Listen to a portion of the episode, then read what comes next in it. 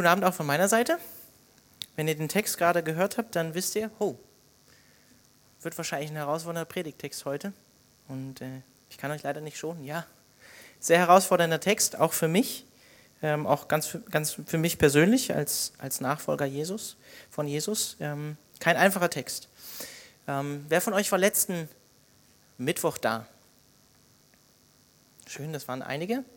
Da ging es darum, oder Lukas hat darüber gepredigt, dass wir Kinder Gottes sind und was das bedeutet, was das mit unserer Identität zu tun hat, dass wir Gottes Charakter widerspiegeln sollen. Und heute, wenn ihr dem Text ähm, gut zugehört habt, dann habt ihr gemerkt, es geht darum, ähm, dass wir Kinder des Lichts ebenso sind. Nicht nur Kinder Gottes, sondern dass wir auch Kinder des Lichts sind. Und Lukas hatte seine Predigt letzten Mittwoch überschrieben mit Seid Kinder Gottes. Das heißt, lebt in der Identität, die ihr in Christus geschenkt bekommen habt. Und ich dachte, ich tue es ihm gleich, ich überschreibe meine Predigt heute mit Seid Kinder des Lichts. Und ähm, ich habe zwar am Sonntag nicht hier, war nicht am Sonntag hier in der Gemeinde, äh, sondern war in der Calvary Chapel Kandertal, das heißt so 45 Minuten gen Süden Richtung Basel und habe dort gepredigt. Ähm, aber ich weiß, Alexander Röhm hat witzigerweise auch wieder oder hat über eine Stelle auch gepredigt, wo es auch um Licht ging, dass unser Auge ähm, äh, Licht sein soll und dass wir aufpassen müssen, mit was wir uns beschäftigen, was wir ansehen. Ähm, genau. Wer von euch war am Sonntagsgottesdienst denn da? Ja, also habt ihr auch eine Predigt, zumindest teilweise, es ging glaube ich auch um die Pharisäer, über Licht gehört. Und ich finde es interessant, dass sich das heute ergänzt.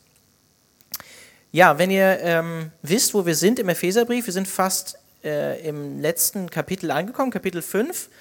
Wenn ihr wisst, dass in welchem Teil wir vom Epheserbrief sind, dann wisst ihr auch, worum es gerade aktuell geht. Es geht nämlich um, den, um einen Teil, wo Paulus uns lehrt. Und ich glaube, heutzutage, ähm, also ich zumindest als drei, also jetzt drei Jahre als Prediger, ich kriege immer wieder das mit, dass Leute mir Folgendes oder Christen mir Folgendes sagen, Pastor oder lieber Prediger, sag mir doch einfach bitte, was ich tun soll. Ja? Oder deine Predigt war ja schön und gut, aber was heißt das denn nun für mein persönliches Leben? Oder gib mir eine Anwendung für, für, mein, für mein Leben, für, mein, für eine praktische Anwendung für mein Leben. Oder anders ausgedrückt manchmal auch, ähm, mit zu theologischen Predigten kann ich nicht viel anfangen.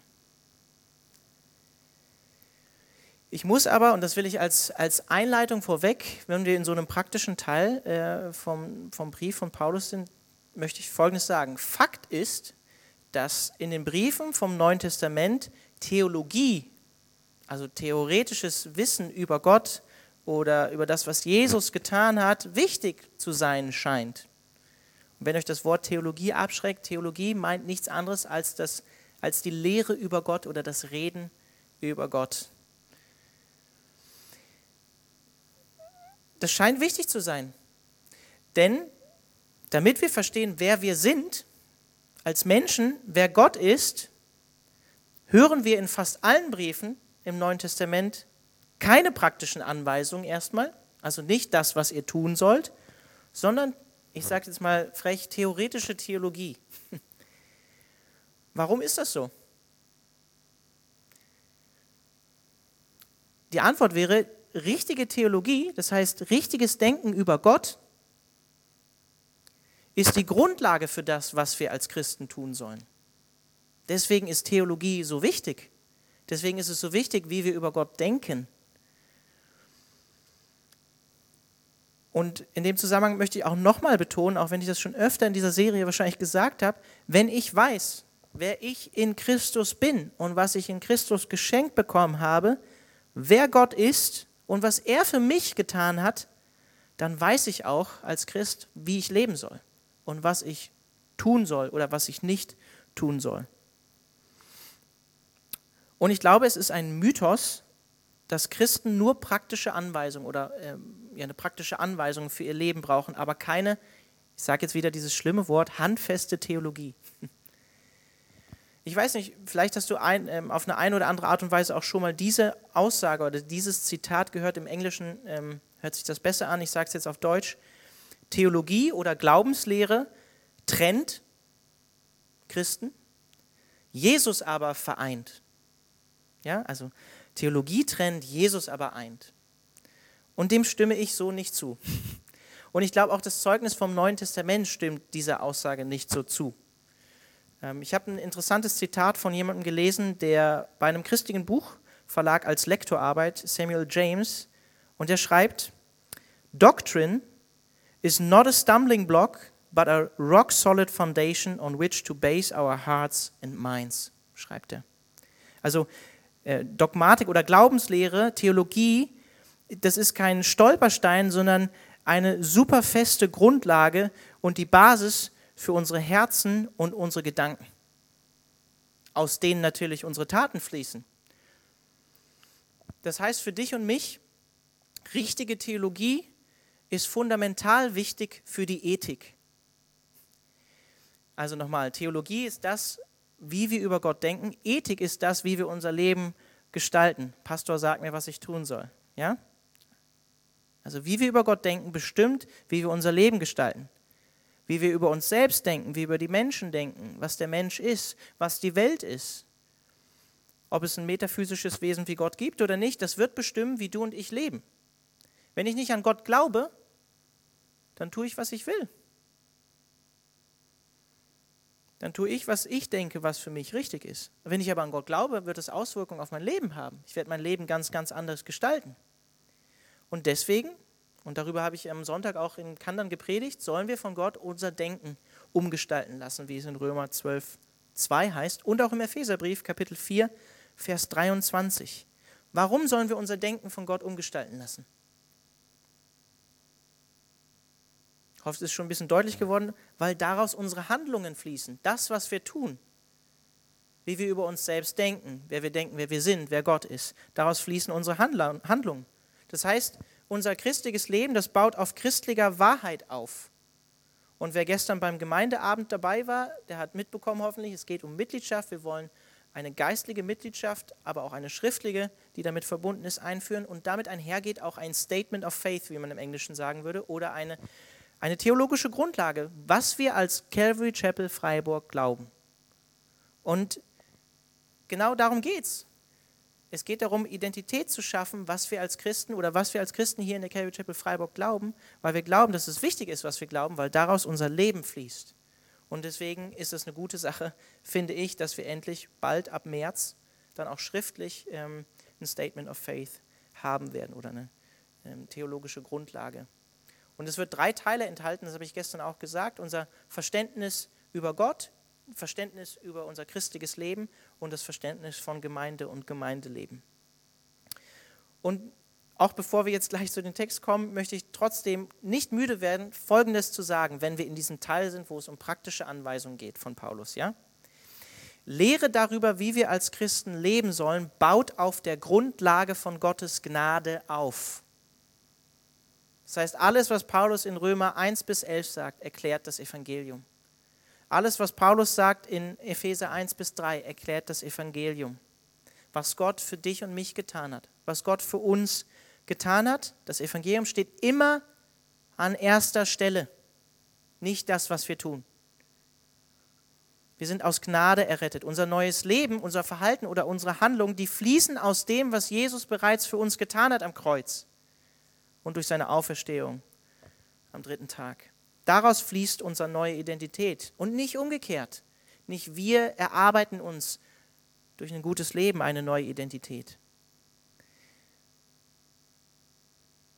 Ich habe euch auch heute mehrere Zitate mitgebracht. Ich hoffe, ihr könnt gut zuhören und äh, ich denke, es sind wichtige und gute Zitate in diesem Zusammenhang. Mark Driscoll, ein, ein Pastor, sagt folgenden Satz dazu.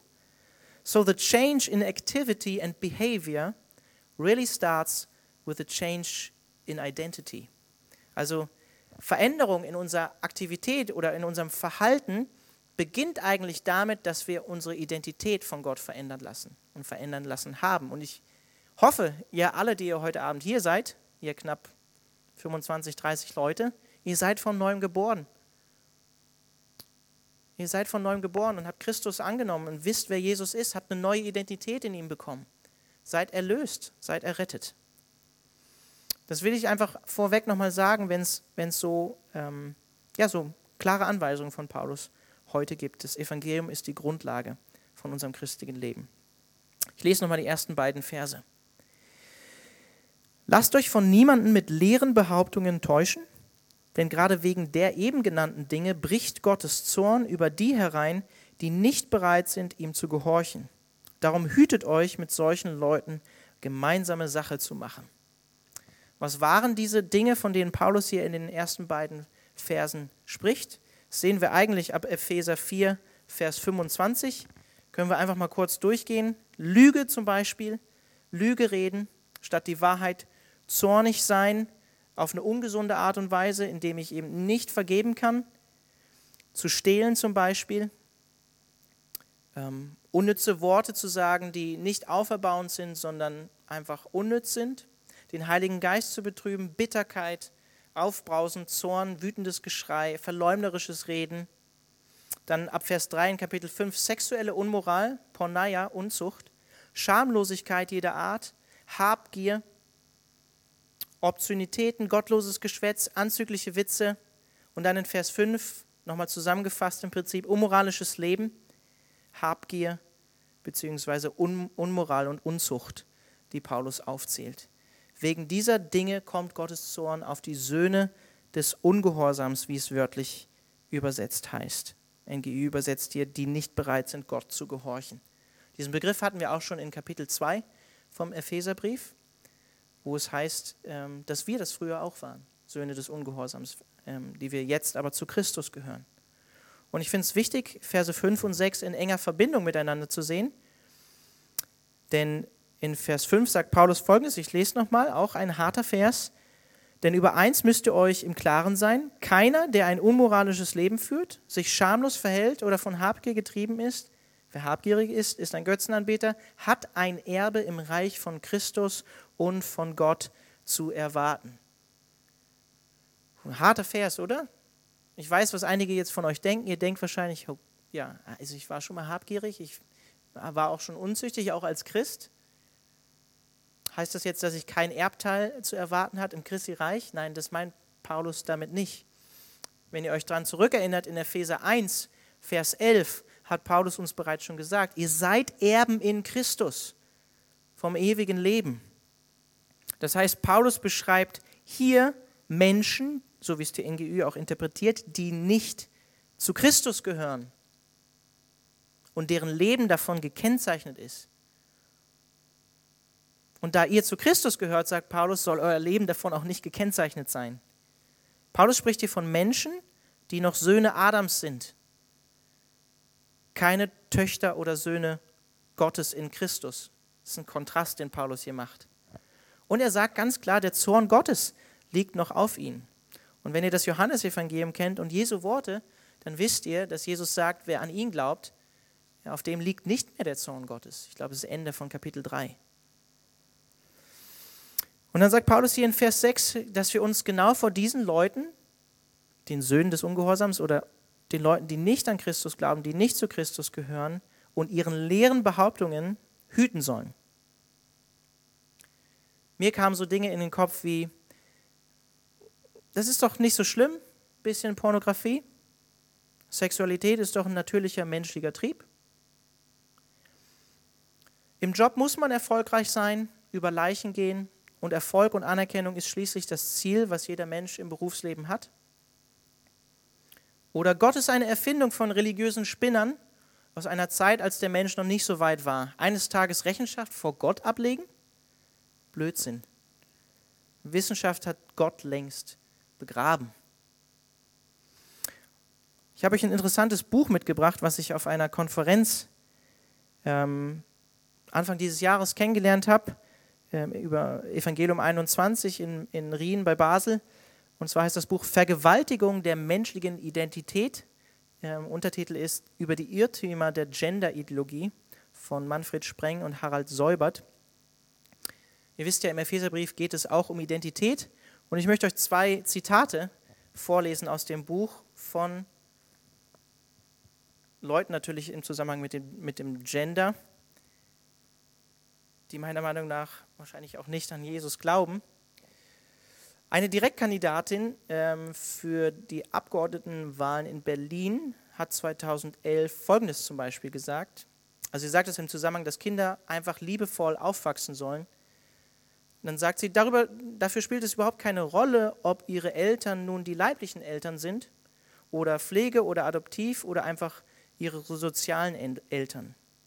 Dann sagt sie weiter, die Pluralität der Familienformen nimmt zu. Und das ist die Realität, in der unsere Kinder aufwachsen. Übrigens, sie selbst sagt, sie lebt seit langen Jahren in einer polyamoren Partnerschaft, das heißt mit zwei Männern, mit denen sie auch vier Kinder hat und das langfristig. Also sie lebt mit beiden zusammen. Ähm, daher ist es sehr wichtig, dass die Kinder das Gefühl haben, dass diese Unterschiede völlig in Ordnung sind, dass, sie, dass soziale Normen sich mit der Zeit eben wandeln, dass es kein Standardmodell gibt, das alle glücklich macht, sondern eine Wahlfreiheit gibt, nach der man sich frei entscheiden kann, wie man eben gerne leben möchte. Oder folgende Aussage, und für die müsst ihr euch schon ein bisschen anschnallen, finde ich. Viviane Reding, Euro europäische Kommissarin für Justiz und Grundrechte und Bürgerschaft, ähm, ja, 2010, sagt folgendes: Wir wollen in der EU keine Völker, die sich der gleichgeschlechtlichen Ehe widersetzen. Falls dies nicht verstanden wird, müssen wir eben eine härtere Gangart einlegen. 2010.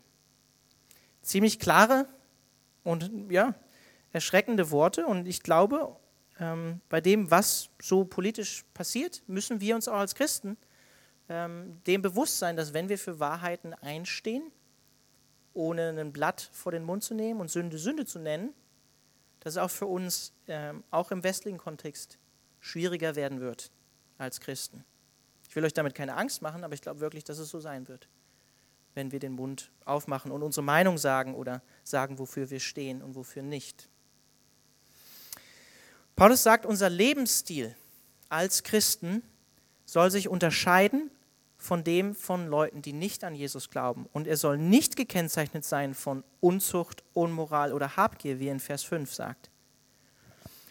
Und Paulus sagt, wir lassen uns auch täuschen, wenn wir meinen, dass Sünde im christlichen Leben eben keine Konsequenzen mehr nach sich zieht. Und das ist eine harte Aussage, die Paulus hier macht und die mich selbst auch in Ehrfurcht vor Gott versetzt, wenn er sagt, wenn Gottes Zorn diejenigen trifft, hier in Vers 6, deren Leben gekennzeichnet ist von den Dingen, die ich gerade aufgezählt habe, dann können auch Gläubige damit rechnen, dass Gott uns disziplinieren wird und muss, wenn wir seinen Charakter als Kinder Gottes falsch widerspiegeln. Wenn wir nämlich kontinuierlich in einem Ungehorsam Gott gegenüber leben. Unser Leben aktiv von Sünde gekennzeichnet ist und wir das wissen und nicht umkehren. Ich meine damit jetzt nicht, dass wir mal versagen und sündigen und wieder zu Christus kommen. Das meine ich nicht. Ich meine ein aktives Leben zum Beispiel in wilder Ehe zum Beispiel. Oder was auch immer ihr euch vorstellt. Aktives Leben im Stehlen zum Beispiel. Dass ich Dinge von meinem Arbeitgeber entwende. Mir fallen immer als erstes gleich sexuelle Beispiele ein. Es tut mir leid. Weiß nicht. Vielleicht liegt es auch daran, dass ich ein Mann bin. Ich habe keine Ahnung. Aber es kann genauso gut stehlen sein, ja? Also versteht es nicht falsch. Ich glaube, der Lukas hat letztes Mal gesagt, so, wir sind immer schnell dabei, sexuelle Sachen zu verurteilen, aber Habgier, Habgier sind wir nicht so schnell dabei, ne? Genau, also das ist schon krass, was Paulus hier sagt. Wir können auch als Gläubige damit rechnen, so wie, wie es im Hebräerbrief heißt, dass Gott auch diejenigen disziplinieren wird, wie ein Vater seine Kinder erzieht. Aber er tut es zum Guten für uns. Wenn er das tut, tut er es zum Guten für uns. Und er sagt hier auch, wir sollen keine gemeinsame Sache mit ihnen machen, mit den Ungläubigen machen. Das heißt, es wäre widersprüchlich für dich als geliebtes Kind Gottes, dich eins zu machen mit Menschen, indem du ein identisches, unmoralisches Leben führst wie Menschen, die Gott gar nicht kennen. Paulus sagt, das passt nicht zusammen. Und das heißt auch, dass dein Zeugnis für Jesus schwach sein wird, wenn du das tust, wenn du dich der Welt gleichgestaltest sozusagen. Wenn dein Lebensstil sich nicht unterscheidet von den Leuten, die Jesus nicht kennen. Die Neues, Neues Leben Übersetzung, auch eine kommunikative Übersetzung wie die Neue Genfer Übersetzung, die übersetzt Vers 7 folgendermaßen. Gebt euch also nicht mit ihnen ab. NGÜ übersetzt, darum hütet euch, mit solchen Leuten gemeinsame Sache zu machen. Also gebt euch also nicht mit ihnen ab. Ich glaube, da müssen wir eine gute Balance finden. Paulus wollte, glaube ich, nicht damit sagen, weil das sagt auch im Korintherbrief, dass wir irgendwie einen, ähm, dass wir aus dieser Welt fliehen sollen, sozusagen. Bloß ja, nee, keinen Kontakt haben sollten mit Leuten, die nicht glauben und uns am besten irgendwie zurückziehen in ein Kloster oder in die Wüste. Das wollte er damit nicht sagen, aber er wollte sagen, wir sollen uns nicht in dem, was die Menschen tun, eins machen mit ihnen. Ich sage das öfter, also in der Welt sein, aber nicht von der Welt sein. Was heißt das zum Beispiel auch für die Wahl deines zukünftigen Ehepartners, wenn Paulus das hier sagt? Und da will ich einfach nur einen Vers aus 2. Korinther 6,14 zitieren. Macht nicht gemeinsame Sache mit Menschen, die nicht an Christus glauben und daher andere Ziele verfolgen als ihr, ihr Christen. Oder haben Gerechtigkeit und Gesetzlosigkeit irgendetwas miteinander zu schaffen? Oder gibt es irgendeine Gemeinsamkeit zwischen Licht und Finsternis? Wir sollen nicht, wie Paulus es an anderer Stelle sagt, oder wie es die NGÜ hier übersetzt, nicht unter einem Joch mit Ungläubigen gehen. Und das heißt auch, dass wenn wir so eine intime Beziehung wie eine Partnerschaft eingehen, die dann in eine Ehe mündet, dass wir das mit jemandem eingehen, der Jesus liebt und Jesus nachfolgt. Verse 8 bis 10. Dann sagt Paulus, früher gehörtet ihr selbst zur Finsternis. Nicht wandeltet in der Finsternis, sondern ihr gehörtet selbst zur Finsternis. Ihr wart selbst Finsternis. Doch jetzt gehört ihr zum Licht, weil ihr mit dem Herrn verbunden seid. Verhaltet euch so, wie Menschen des Lichts sich verhalten. Ihr wisst doch, die Frucht, die vom Licht hervorgebracht wird, besteht in allem, was gut, gerecht und wahr ist. Deshalb überlegt bei dem, was ihr tut, ob es dem Herrn gefällt. Was macht Paulus hier in den Versen? Ähm, es geht hier um Identität. Ich glaube, Paulus macht hier echtes Identitätsstatement. Er sagt uns, was ihr wart, wie er es so häufig im Epheserbrief macht, was ihr jetzt seid. Und daher lebt doch auch als das, was ihr jetzt schon seid, was ihr geschenkt bekommen habt in Christus. Er sagt, in der Vergangenheit seid ihr blind gewesen. Geistlich wart ihr sozusagen in der Finsternis. Ihr wusstet eigentlich nicht, was ihr tut, was richtig und was falsch ist. Jetzt aber, wo ihr zu Christus gehört, wisst ihr, was richtig ist und was die Wahrheit ist, seitdem ihr Jesus erkannt habt, was gut und richtig ist.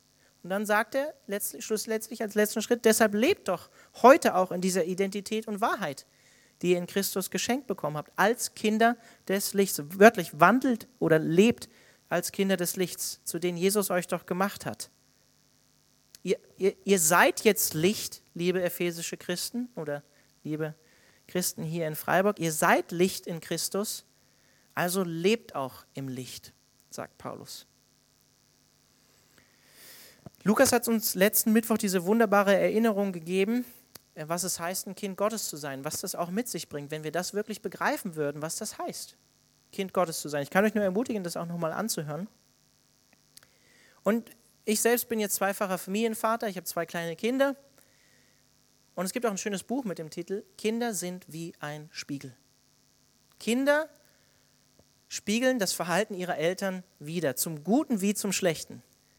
Und wir sind Kinder Gottes und sollen Gottes Charakter widerspiegeln der in sich vollkommen heilig, gerecht und vollkommen gut ist. Kinder Gottes spiegeln den Charakter Gottes, die Liebe, Wahrheit und Heiligkeit Jesu wider. Und Paulus benutzt hier im Prinzip eigentlich nur ein anderes Bild, weil ihr kennt alle die Stelle, zum Beispiel aus 1. Johannes 1,5. Gott ist was? Licht. Wir sind übrigens auch hier am Mittwoch durch den ersten Johannesbrief gegangen, könnt ihr auch online nachhören. Gott ist Licht. Und Jesus bezeichnet sich als was? Als Licht der Welt. Johannes 8, Vers 12. Ich bin das Licht der Welt. Wer mir nachfolgt, wird nicht mehr in der Finsternis umherirren, sondern wird das Licht des Lebens haben. Johannes 9, 5. Solange ich in der Welt bin, bin ich das Licht der Welt, sagt Jesus. Johannes 12, Vers 46. Ich bin das Licht in die Welt gekommen, damit jeder, der an mich glaubt, das Licht hat und nicht in der Finsternis bleibt.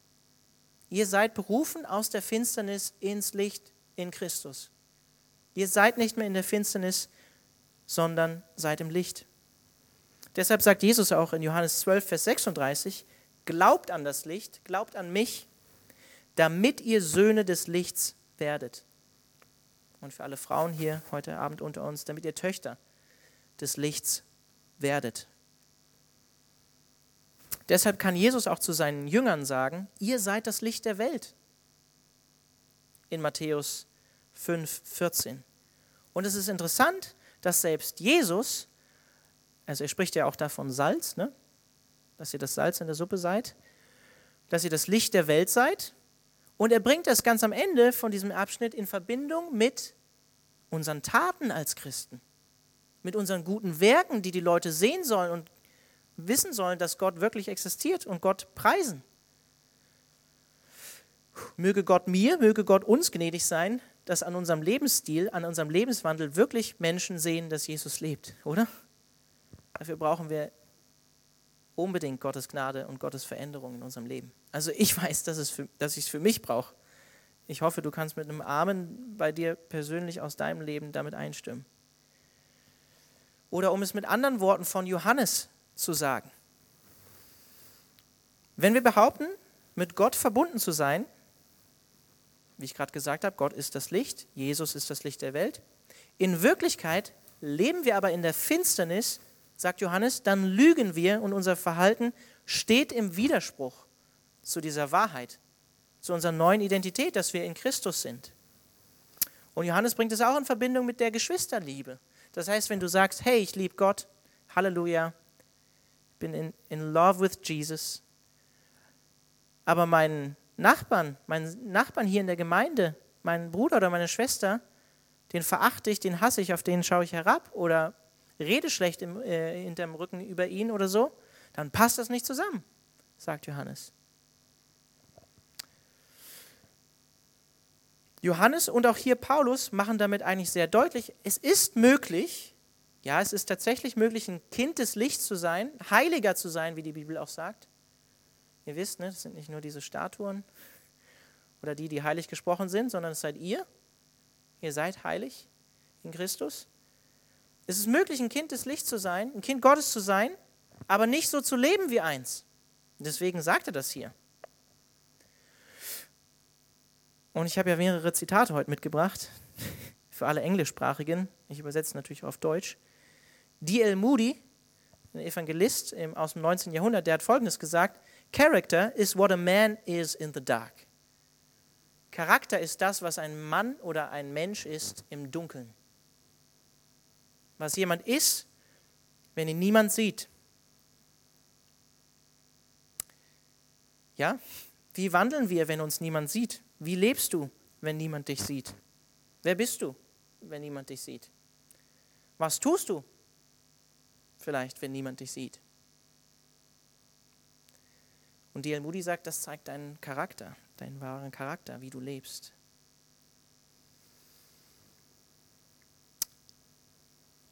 Der Erzbischof von Konstantinopel, ähm, Johannes Chrysostomus, schreibt genau zu diesen Versen. Und ich habe wirklich, ich kann euch nur dazu ermutigen, Johannes Chrysostomus übrigens, ähm, der wird äh, in der Theologie auch, der wird auch als, als Goldmund bezeichnet, weil er einfach ein sehr begnadigter Prediger war. Und es ist ganz interessant, er hat so viele Jahrhunderte vor uns gelebt, aber wenn man seinen Kommentar zu Büchern liest oder so, dann ist das auch so, er übersetzt den Vers und geht so Vers für Vers wirklich ähm, so richtig Calvary-Style. So gar nicht, gar nicht, gar keine neue Erfindung übrigens, ne? so Vers für Vers durch die Bibel. Haben die schon damals gemacht. Und er schreibt zu diesem Vers, bedenket doch, will er sagen, also Paulus, was ihr früher waret und was ihr jetzt geworden seid, kehret nicht wieder zurück zur früheren Schlechtigkeit und tut der Gnade Gottes nicht Schmach an. Mit anderen Worten, tretet doch die Gnade Gottes nicht mit Füßen, indem ihr zu dem zurückkehrt, woraus Gott euch rausgeholt hat, woraus er euch rausberufen hat. Was unser Leben stattdessen kennzeichnen soll, das lesen wir in Epheser 4, Vers 24 oder 5, Vers 9. Ich lese nochmal Epheser 4, Vers 24. Da schreibt Paulus auch, und ihr wurdet, oder 23, und ihr wurdet gelehrt, euch in eurem Geist und in eurem Denken wie Römer 12, Vers 2 übrigens, erneuern zu lassen und den neuen Menschen, den neuen Adam in Christus anzuziehen, der nach Gottes Ebenbild geschaffen ist und dessen Kennzeichen was ist? Gerechtigkeit und Heiligkeit, die sich auf die Wahrheit gründen. Oder eben Epheser 5, Vers 9. Ihr wisst doch, die Frucht, die vom Licht hervorgebracht wird, besteht in allem, was gut, gerecht und wahr ist. Das soll unser Leben als Christen, als Nachfolger Jesus kennzeichnen. Statt Zorn, Güte. Man könnte es auch übersetzen mit Gutes. Also statt Böses, Gutes. Gerechtigkeit. Im Gegensatz zu einem ungerechten Leben oder einem habgierigen Leben, was, was mehr haben will als das, was ihm eigentlich zusteht. Ein Leben in Heiligkeit im Gegensatz zu einem Leben von Schamlosigkeit oder Unreinheit. Lukas hat das letztes Mal auch so schön gesagt, das, was uns verunreinigt als Menschen, das ist das, was Jesus sagt, das ist nicht das, was wir mit unserem Mund oder so tun oder was wir vielleicht auch, womit wir in der Stadt vielleicht auch konfrontiert werden mit unseren Augen, liebe junge Männer oder liebe Männer, sondern das, was dann in unseren Gedanken und in unserem Herzen passiert, was aus uns herauskommt. Das Herz ist Ursprung von Sünde. Und Wahrheit soll uns als Christen kennzeichnen. Im Gegensatz natürlich zur Lüge oder einem versteckten Leben in der Finsternis. Und zu Vers 9 kennt ihr sicherlich alle, da will ich jetzt nicht zu sehr darauf eingehen. Auch die Frucht des Heiligen Geistes in Galater 5, äh, Vers 22. Könnt ihr euch mal aufschreiben und zu Hause nachlesen. Da seht ihr, was Paulus alles aufzählt, was die Frucht des Heiligen Geistes ist, was ein Christ kennzeichnen soll. Und dann Vers 10. Deshalb überlegt bei dem, was ihr tut, wie ihr lebt als Christen, ob es dem Herrn gefällt. Im Griechischen ist es so, dass Vers 8 und Vers 10 miteinander inhaltlich verbunden sind. Das heißt, Vers 9 ist ein Einschub. Paulus sagt in Vers 8, wandelt oder lebt als Kinder des Lichts. Und dann heißt es im Griechischen wörtlich, indem ihr prüft, was der Wille Gottes ist. So wandeln wir als Kinder des Lichts, indem wir prüfen, was Gottes Willen entspricht. Und ich will erst nächsten Mittwoch nochmal genauer darauf eingehen, wie erkenne ich denn eigentlich Gottes Willen? Denn auch in Epheser 5, kann ich mal vorweggreifen, ähm, Vers 17 sagt Paulus, lasst es daher nicht an der nötigen Einsicht fehlen, sondern lernt zu verstehen, was der Herr von euch möchte, was sein Wille ist. Natürlich hat Gott seinen Willen offenbart, zum Beispiel in der Bibel. Da erkennen wir schon Gottes Willen. Aber ich will nächsten Mittwoch mehr dazu sagen. Verse 11 bis 12. Und beteiligt euch unter keinen Umständen an irgendeinem Tun, das der Finsternis entstammt und daher keine guten Früchte hervorbringt, deckt solches Tun vielmehr auf. Denn was manche im Verborgenen treiben, ist so abscheulich, dass man sich schämt, es auch nur zu erwähnen. Also ähnlich wie Vers 7, habt keine Gemeinschaft mit denen, die solche Dinge praktizieren. Und das, was Paulus hier in Vers 11 sagt, sind Imperative sind Aufforderungen. Beteiligt euch nicht daran, Ausrufezeichen, deckt es vielmehr auf, Ausrufezeichen. Kein vielleicht oder könnte man, sondern eine Aufforderung an dich und mich von Paulus. Was Paulus hier nicht sagt, ist, dass wir keine Gemeinschaft wieder haben sollten mit Leuten, die, ja, die solche Dinge tun sondern dass Paulus sagt, wir sollen nicht ähm, das gutheißen, was sie tun. Und wenn er hier sagt in Vers 12, dass es schändlich ist, es auch nur zu erwähnen, damit meint er nicht, dass man das nicht beim Namen nennen darf, sondern er meint damit ein Reden einfach nur über die Sache, weil es interessant ist, darüber zu reden. Kennt ihr das? Wenn ihr euch vielleicht irgendwie mit manchen Dingen beschäftigt, die die Welt so treibt, dann wird es auch manchmal interessant und man, man ähm, beschäftigt sich vielleicht auch mit Dingen, wo man weiß, okay, ich sollte mich langsam nicht mehr mit solchen Dingen beschäftigen. Ihr könnt für euch in eurem Kopf einsetzen, was auch immer das bei euch sein mag. Das heißt, äh, wenn Paulus hier in Vers 11 sagt, wir sollen solches Tun aufdecken, dann impliziert das für mich eigentlich auch, dass man manche Dinge ja auch ansprechen muss und sagen muss. Er meint damit nicht, wir dürfen auf gar keinen Fall darüber reden. Wie decken wir das auf? Wie decken wir solche Dinge auf? Indem wir zum Beispiel Sünde auch als Sünde bezeichnen und Sünde Sünde nennen. Ist heute gar nicht mehr so einfach, das zu tun, weil das ist politisch überhaupt gar nicht mehr korrekt, Sünde Sünde zu nennen. Und dabei gilt, Sünde offenlegen, aber den Sünder lieben. Wir verurteilen die Sünde, unsere eigene Sünde natürlich auch, aber lieben den Sünder. Und wir decken Dinge auf, indem wir Dinge ans Licht bringen. Das heißt, indem wir unsere Schuld auch bekennen oder uns Hilfe suchen untereinander. Judith hat es gesagt am Anfang zum Gemeindeabend und zur Mitgliedschaft. Wir sind auch verantwortlich füreinander. Wir sollen uns nach Hebräer 10 ermutigen und anspornen zu guten Werken als Christen, als Leib. Aufeinander Acht haben. Und das ist nicht immer einfach. Und dann, Paulus sagt hier auch, äh, ich finde die Formulierung interessant, dass Dinge im Verborgenen geschehen.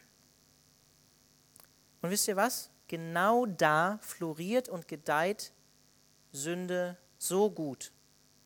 Das ist der perfekte Nährboden für Sünde, die sich wie so ein Krebs immer weiter frisst, wenn wir sie nicht ans Licht bringen, wenn wir sie im Verborgenen halten. Sünde führt letztlich in den, in den Tod, wie, wie, der Römerbrief sagt, ähm, aber es führt uns auch in die Finsternis und in die Einsamkeit und in die Trennung von Gott und von anderen Menschen. Und das beste Beispiel ist der Sündenfall Adam und Eva. Was machen sie, nachdem sie gesündigt haben und Gott sie ruft? Sie verstecken sich. Versuchen sich vor Gott zu verstecken, bleiben im Dunkeln mit ihrer Schuld, anstatt zu ihm zu kommen. Genau das sagt Jesus in Johannes 3, Verse 19 bis 21. Denn jeder, der das Böse oder die Sünde tut, der hasst das Licht. Er tritt nicht ins Licht, damit sein Tun nicht aufgedeckt wird. Wer sich jedoch bei dem, was er tut, nach der Wahrheit richtet, ne, das soll uns kennzeichnen als Christen, der tritt auch ins Licht oder der tritt ins Licht. Deshalb meine Ermutigung, lass Sünde nicht im Verborgenen wachsen, sondern bring sie vor Gott und bring sie zur Not auch vor, mit einem anderen Christen vor Gott. Bekennen sie. Vers 13 bis 14. Doch alles, was aufgedeckt wird, ist dann im Licht als das sichtbar, was es eigentlich oder wirklich ist. Mehr noch, alles, was sichtbar geworden ist, gehört damit auch zum Licht. Deshalb heißt es auch, wach auf, du Schläfer, und steh auf von den Toten, dann wird Christus sein Licht über dir leuchten lassen. Ich habe euch ja mehrere Zitate mitgebracht. Johannes Chrysostomus schreibt dazu diesen Sätze. Was wollen die Worte dieses Apostel oder des Apostels besagen? Gleich wie das Geschwür, solange es sich unter der Oberfläche versteckt, sich in die Tiefe frisst, keine Heilung zulässt, so wird auch die Sünde, solange sie geheim bleibt, sozusagen im Dunkel, ganz ungescheut begangen. Nachdem sie aber offenbar geworden, wird sie Licht. Nicht die Sünde als solche, wie könnte die das auch, die Sünde, sondern der Sünder wird Licht.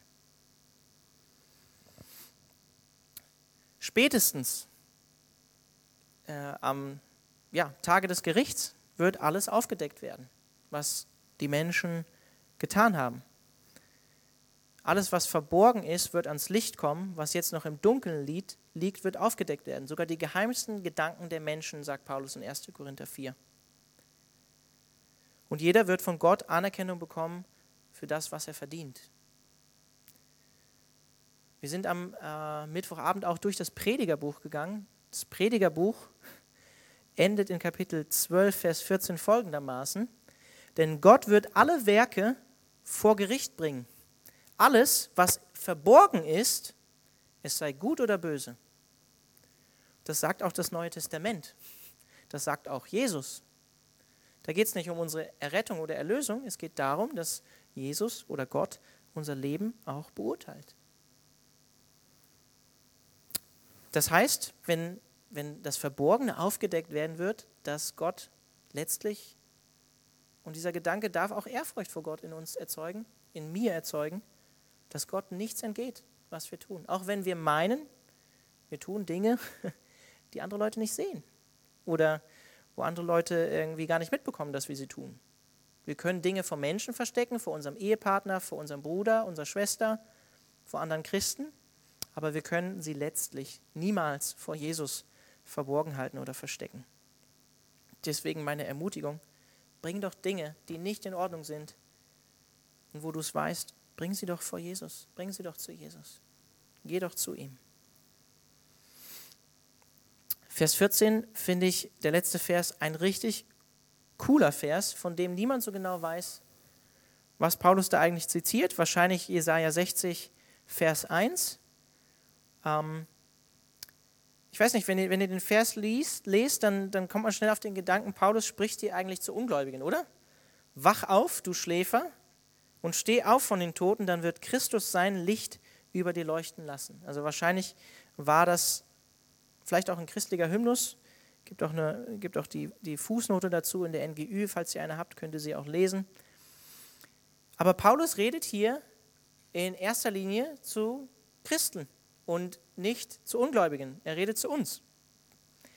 Und ich finde, dieser Vers wird, wird, deutlich, wenn wir verstehen, ähm, was Jesus sagt in der Bergpredigt, dass diejenigen, die reines, ein reines Herz haben, das heißt ein reines Gewissen vor Gott haben, auch Gott schauen werden. Das heißt, persönliche Heiligkeit bei dir in deinem christlichen Leben ist wichtig. Zusammengefasst, diese beiden letzten Verse, heißt es eigentlich, komm ins Licht. Komm ins Licht. Wach auf, du Schläfer, und steh auf von den Toten, dann wird Christus sein Licht über dir leuchten lassen. Wende dich ab von der Sünde, schau auf Christus, komm zum Licht.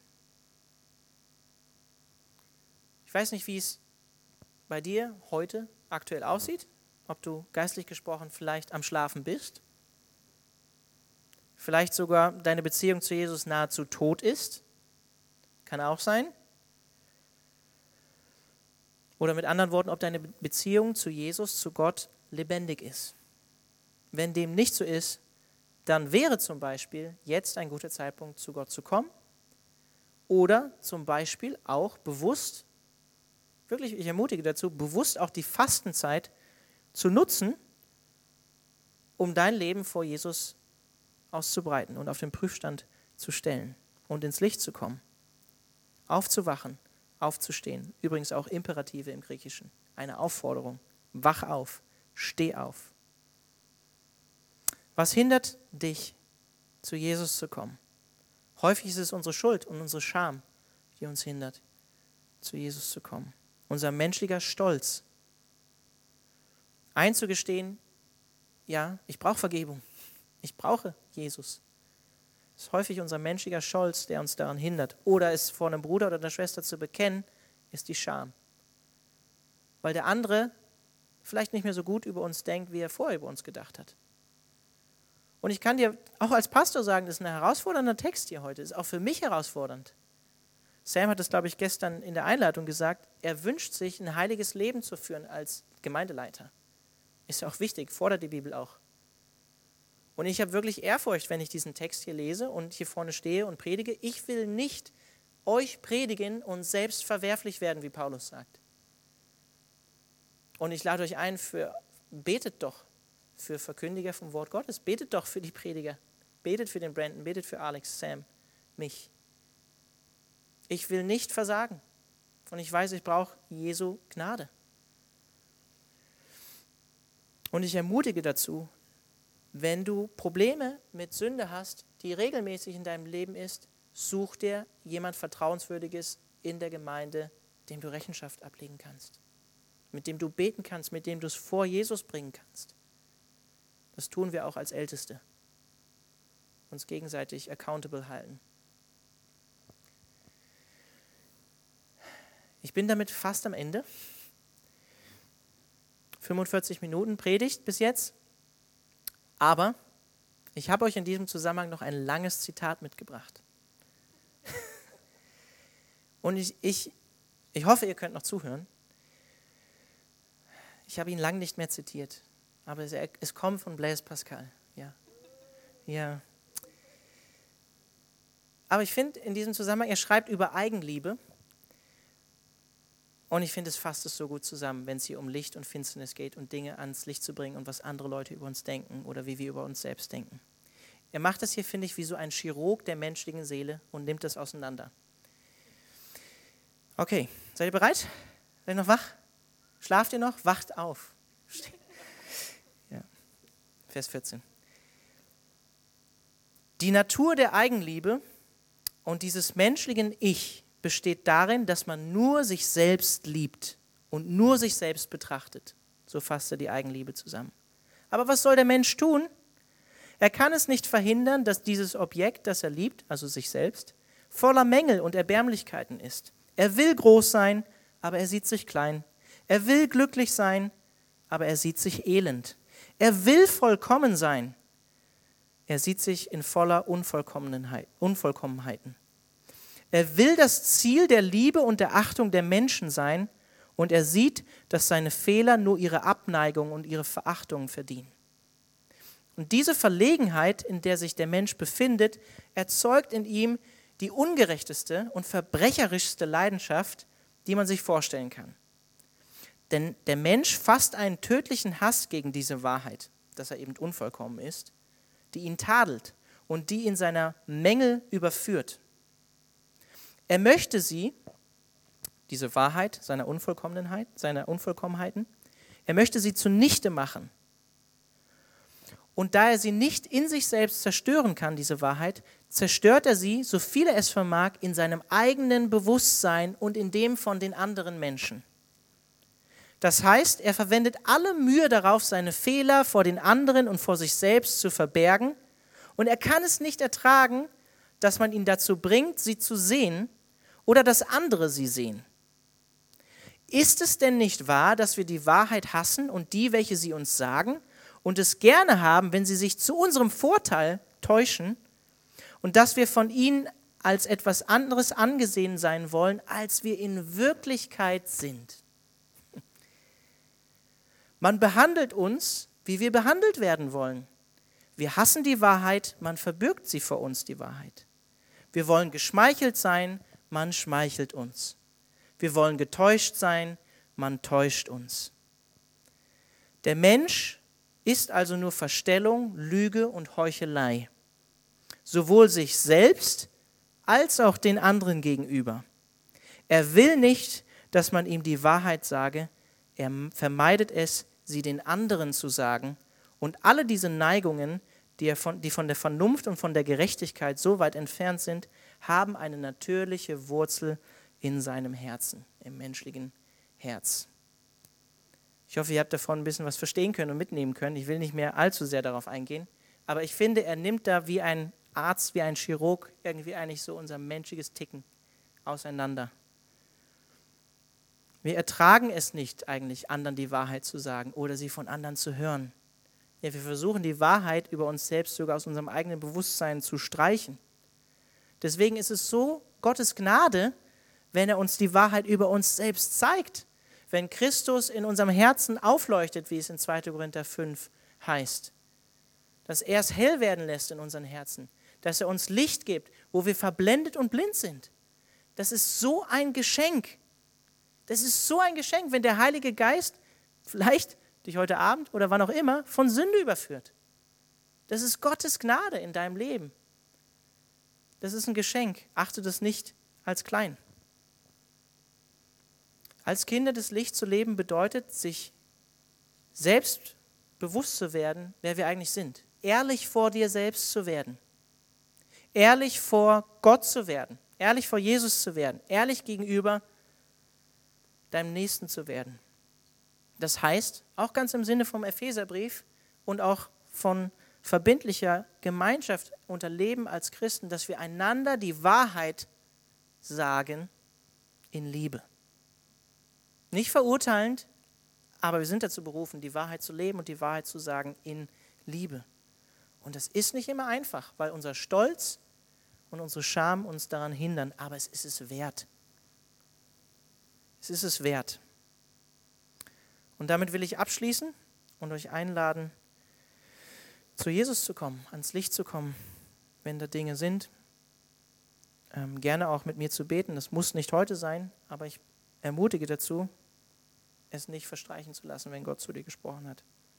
Sünde wächst und gedeiht eben in der Dunkelheit und stirbt dort, wo sie ans Licht gebracht wird.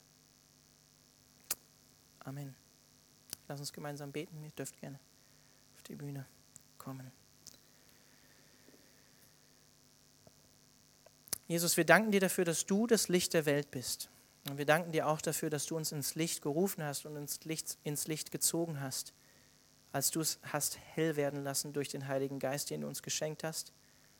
Dass du uns ein neues Leben geschenkt hast, dass du uns von neuem geboren hast und dass wir jetzt, geistlich gesprochen, Kinder Gottes sind und Kinder des Lichts, dass wir zu dir gehören, Jesus. Und Herr, du siehst ganz offen wie ein Buch, was, wie unser Leben aussieht. Du siehst mein Leben, du siehst meine Unvollkommenheiten, meine Schwächen, meine Sünden. Und Herr, ich danke dir dafür, dass du so gnädig bist und alles siehst und alles kennst und alles weißt und uns dennoch liebst. Und dass deine Liebe auch darin sichtbar wird, dass du Dinge in uns aufdeckst, dass du Dinge uns zeigst, durch deinen Heiligen Geist, durch dein Wort. Vielleicht auch durch einen Bruder oder eine Schwester, die sagt, hey, das, was du da tust und wie du lebst, entspricht nicht dem Willen Gottes. Und Herr, hilf uns darin, wirklich deine Gnade zu sehen. Hilf uns darin zu sehen, dass du ein guter Vater bist, der es gut mit uns meint und der will, dass wir im Licht leben. Und er will, dass, dass es uns gut geht, dass wir aufblühen, dass wir gedeihen, wie eine Pflanze, die eben Licht braucht zum Leben und die in der Finsternis, in der Dunkelheit sterben wird. Und Herr, ich bete darum, schenkte uns diese Einstellung, schenkte uns dieses Herz, dass wir das ähm, wertschätzen können, wenn du uns das zeigst. Und hilf uns einen Schritt weiter zu gehen. Hilf uns das nicht nur zu erkennen oder zu sehen, sondern hilf uns auch, diese Dinge wirklich ins Licht zu bringen, wo sie nicht im Licht sind. Danken dir für deine Gnade, Jesus, und bitten dich darum, Herr, hilf du uns, ein geheiligtes Leben zu führen. Amen.